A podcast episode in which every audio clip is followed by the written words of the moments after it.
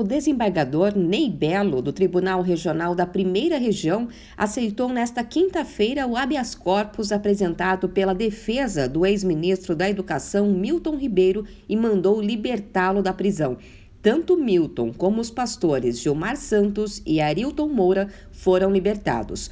No documento de soltura, o juiz diz que defere a liminar até o julgamento do caso no colegiado da terceira turma do TRF da primeira região.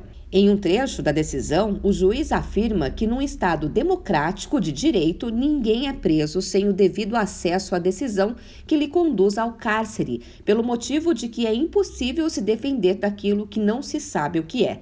O desembargador Ney Belo destacou que não há mais qualquer vínculo entre o ex-ministro e o serviço público. Sendo assim, já não pode praticar qualquer ato não justificando a necessidade de prisão. Em nota, o advogado de defesa do ex-ministro, Daniel Bialski, comemorou e disse que nessa decisão a ilegalidade foi reconhecida e a prisão revogada. O advogado diz em nota que a defesa aguarda o trâmite e a conclusão do inquérito quando espera que seja reconhecida a inocência do ex-ministro. O desembargador reconheceu que desvios na educação são fatos gravíssimos, mas destacou também que os possíveis crimes não são atos violentos que justifiquem uma prisão. Milton Ribeiro foi preso na quarta-feira em uma operação da Polícia Federal intitulada Acesso Pago, que investiga supostos crimes de tráfico de influência e corrupção na destinação de verbas do Fundo Nacional de Desenvolvimento da Educação. Na quarta-feira, após a prisão de Milton Ribeiro, Bolsonaro comentou o caso. Lamento.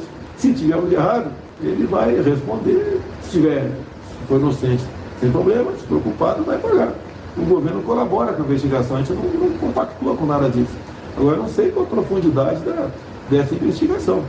No meu entender, não é aquela orgânica, que nós temos os compliance nos ministérios. E qualquer contrato, qualquer negócio, não passa. Por exemplo, o orçamento Ministério da Saúde, diário, diário, são 500 milhões de reais.